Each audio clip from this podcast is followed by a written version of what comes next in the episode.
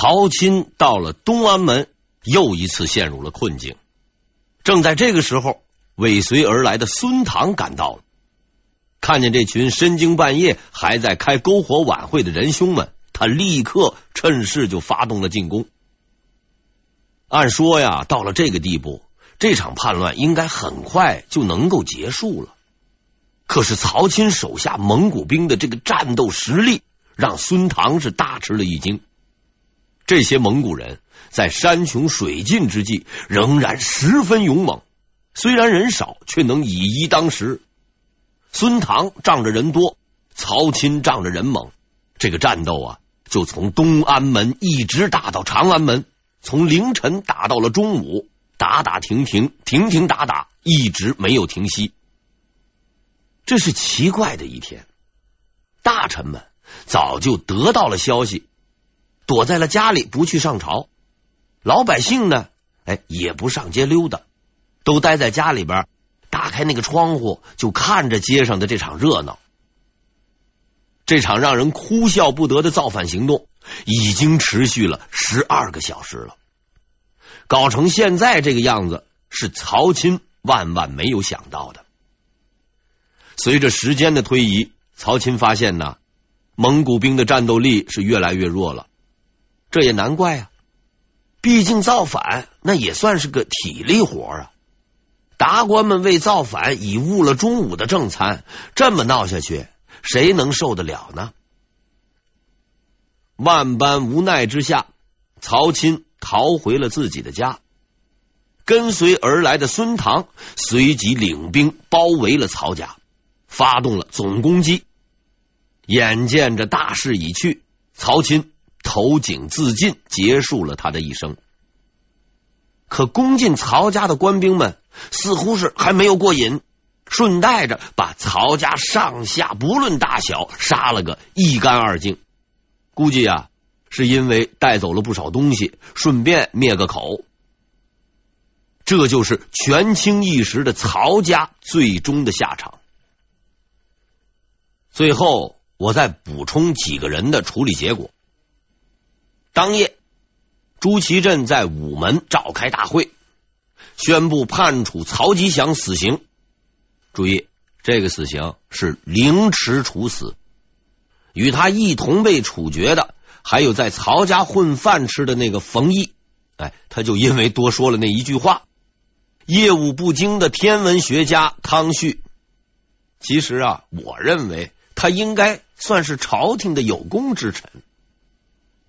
至此，经过历时五年惊心动魄的激烈斗争，还乡团的成员们全军覆没，正义最终得到了伸张。经历了无数的刀光剑影、权谋争斗，朱祁镇终于迎来了安宁稳定的生活。就在这片宁静中，他走向了自己人生的终点。天顺八年。朱祁镇三十八岁，应该说呀，这是个并不算大的年龄。可是这个时候的朱祁镇已经身患重疾，奄奄一息。大漠的烽烟，宫廷的争斗，耗尽了他所有的精力。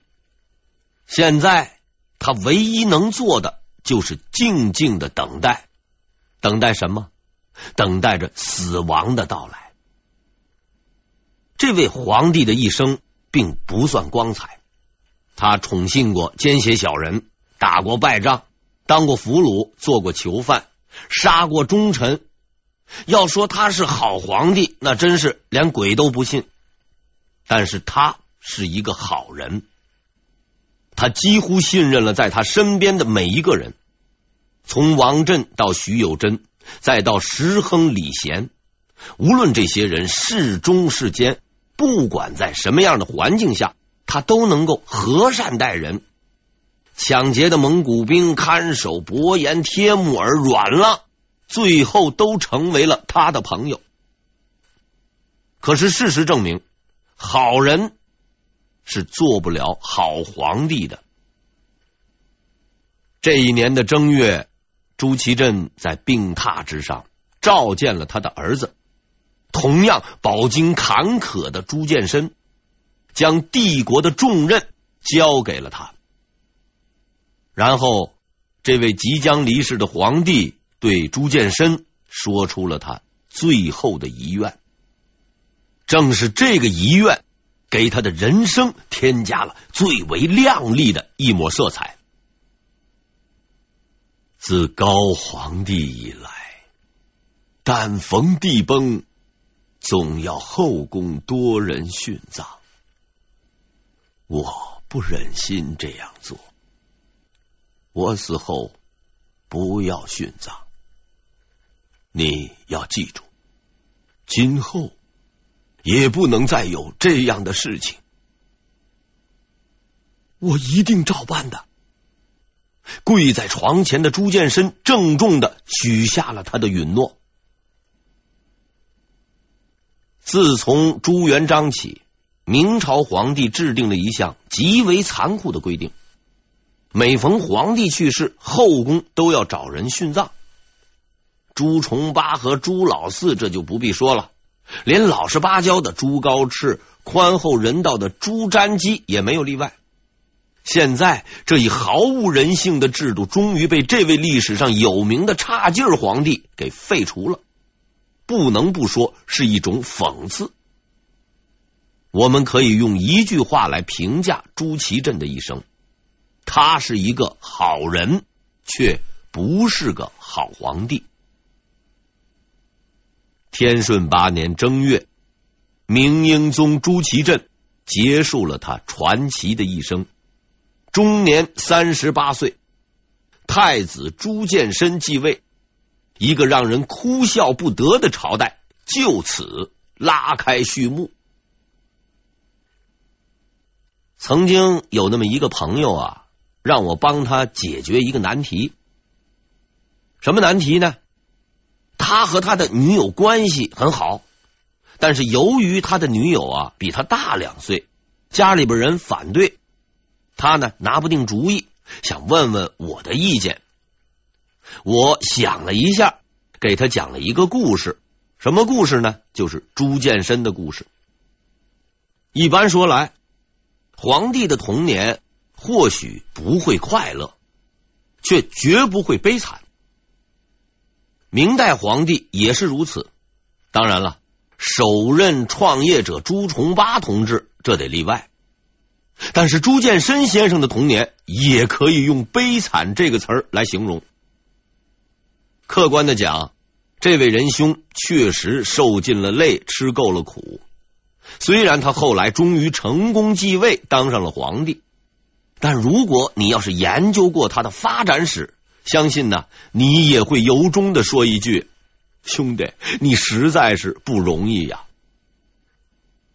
正统十二年。朱见深出生了，他是皇位未来的继承者。用今天的话说呢，他是含着金钥匙出生的。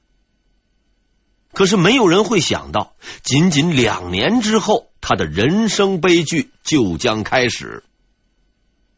正统十四年，父亲朱祁镇带兵出征，这一走却成了肉包子打狗，一去不回了。在大明王朝的最关键时刻，朱见深在牙还没有长全的情况下，被光荣任命为皇太子。那一年两岁，两岁的朱见深自然不会知道，他之所以在这个时候被立为皇太子，有着极为复杂的政治背景。当时朱祁镇战败被俘，朱祁钰呢即将顶替他哥哥的位置。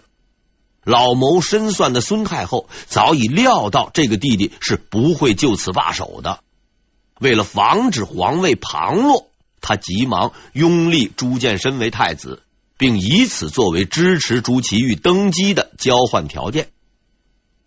虽然孙太后成功的将朱见深立为了太子，但他深知深宫之中人心险恶，保不准儿。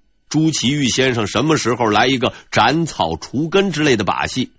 而他自己也不可能时刻与宝贝孙子在一起。为确保安全，他做出了一个决定，派出自己的一个亲信去伺候朱见深。他做梦也不会想到，正是这个不经意的决定，改变了朱见深的一生。他派出的亲信是一个姓万的宫女，从此这位宫女开始无微不至的照料幼童朱见深。那一年，这姓万的宫女十九岁，朱见深呢两岁。事实证明，孙太后的政治感觉是很准确的。朱祁钰坐稳皇位之后，丝毫没有归还的意思。不但自己追求连任，还想着让自己的儿子也能接班。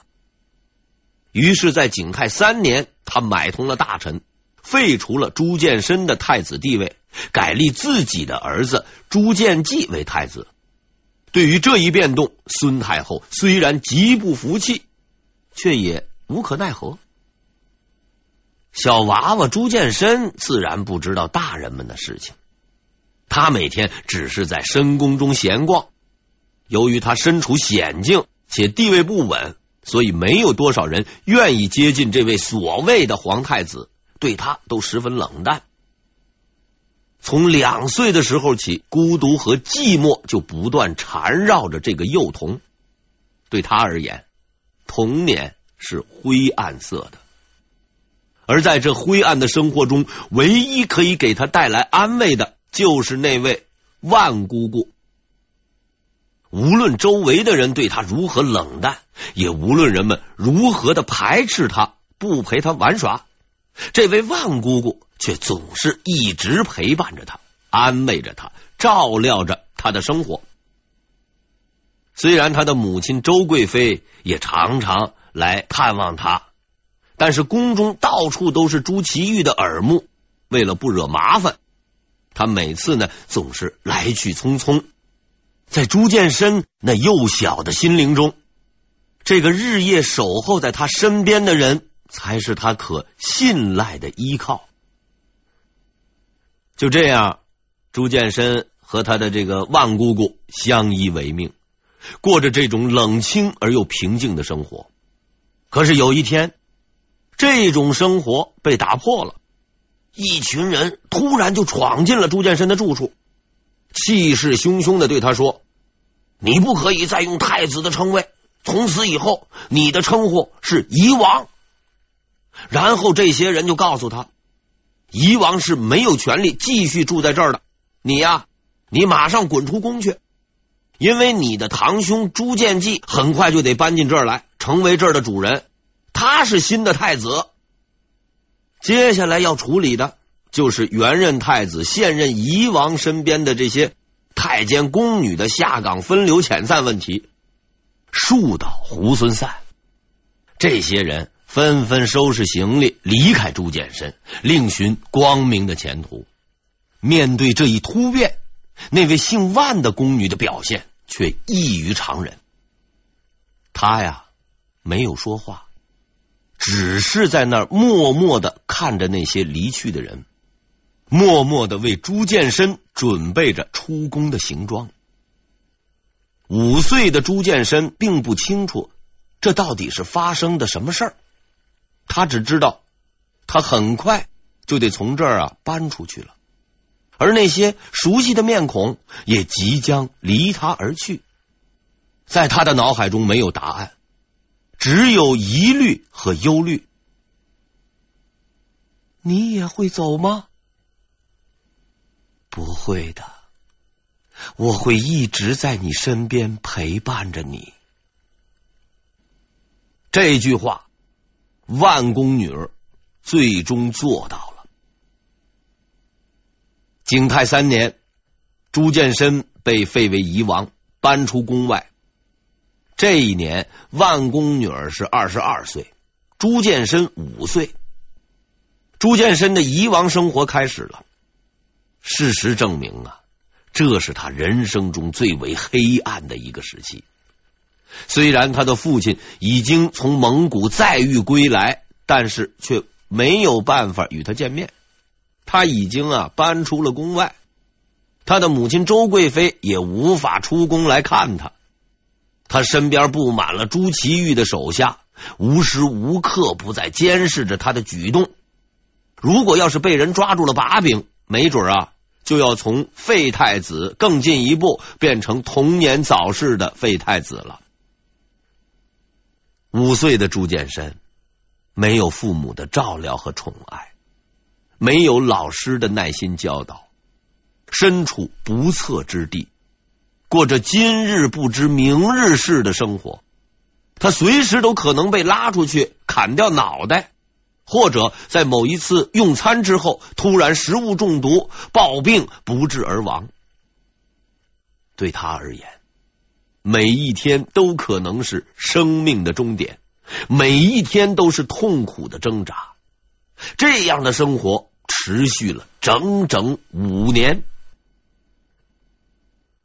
在这个让人绝望的环境中，只有人家万宫女儿始终守在他的身边。照顾他，安慰他，无论是遇到什么困难，也从来都没有动摇过。对朱见深而言，这个人已经成为了他的母亲、他的朋友、他的依靠，是他不可分割的一部分。在那黑暗的日子里，这个人支撑着他，和他一起熬过了最困难的时刻。五年后，朱见深的父亲又一次得到了皇位，他的这个苦日子终于是熬到了头。风水轮流转嘛，他又一次搬回了宫中，恢复了太子的身份。自然，他也就是那个万宫女儿，仍然陪伴在他的身边。这一年，万宫女儿二十七岁。朱见深十岁，在担任东宫太子的日子里，日渐成熟的朱见深逐渐对这位大他十七岁的女人产生了一种微妙的感情。相信就在这段时间之内，他们的关系发生了特殊的变化。对于这些情况呢，他的父亲朱祁镇和母亲周贵妃都有所察觉。但他们仍然为朱见深挑选了三个女子作为皇后的候选人，等待呢他登基以后啊挑选册封，因为他们相信这个姓万的宫女绝不可能成为皇后。等到朱见深长大懂事以后，自然就会离开他的。天顺八年，朱祁镇病死，朱见深继位。从此，这位万宫女正式成为了皇帝的妃子。这一年，她三十五岁，朱见深十八岁。虽然明代的宫廷政治十分复杂，王公贵族、文臣武将个个粉墨登场，卷起袖子你来我往，斗的是不亦乐乎。不过，在我看来啊，要论斗争的水平。后宫的诸位佳丽们也层次甚高，顾盼一笑、举手投足之间，足以致人死命，可谓巾帼不让须眉。对于这个问题，其实很早以前，亲爱的花木兰同志就曾经教导过我们：谁说女子不如男？太子朱见深成了皇帝，万宫女儿也变成了万妃。大致可以算是功德圆满。此时的万妃历经风波，已经年近不惑之年。但是让众人惊异的是，这个女人竟然得到了皇帝朱见深的大部分宠爱，很多人都不理解这一情况的出现。对后宫那些正值妙龄的女子们来说，就不仅仅是一个理解的问题了。他们都十分愤怒，也很不服气。这样的一个女人，凭什么得到专宠？在那些不服气的女人中，级别最高的就是皇后吴氏。要说这位吴小姐，那可是大大的有来头，有背景。想当初竞选皇后的时候，评委呃，就是朱祁镇，最先定的是一位王小姐。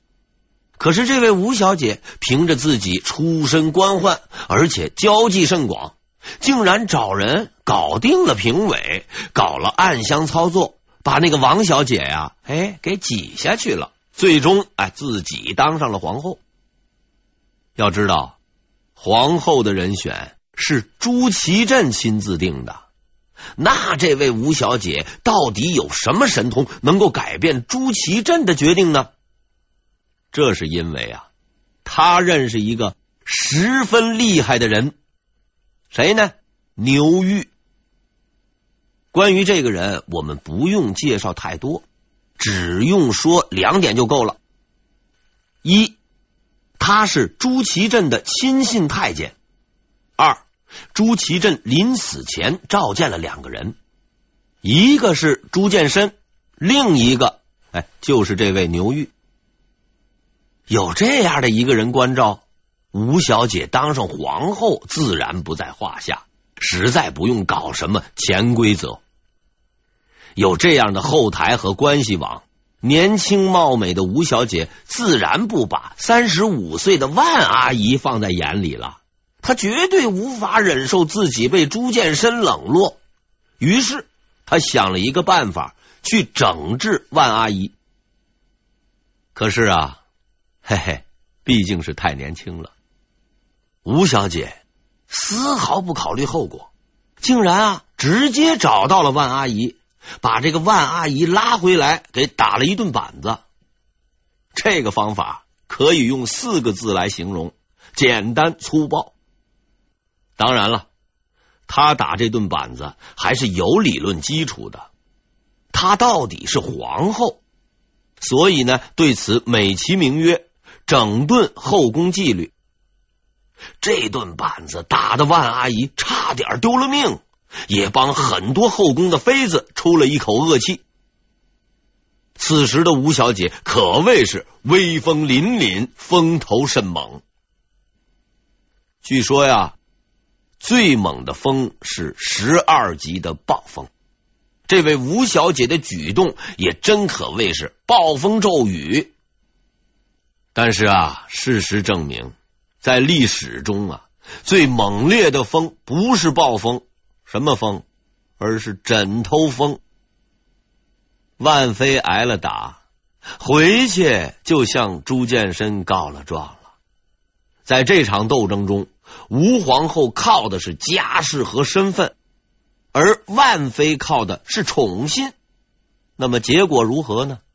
自然是万妃赢了。朱见深听说万妃被打之后，十分生气，当即就做出了处理。他呀，废掉了吴小姐的皇后名分。此时他才刚当了皇后一个月。除此之外，吴小姐的父亲也被免官充军，而吴家的老朋友牛玉也被牵连在内。这位原先的司礼监竟然被发配去孝陵种菜。做了菜农，更让人难以置信的是，那位曾挺身而出平定叛乱的孙唐也被免了职。原因呢，竟然是据说他和牛玉有亲戚关系。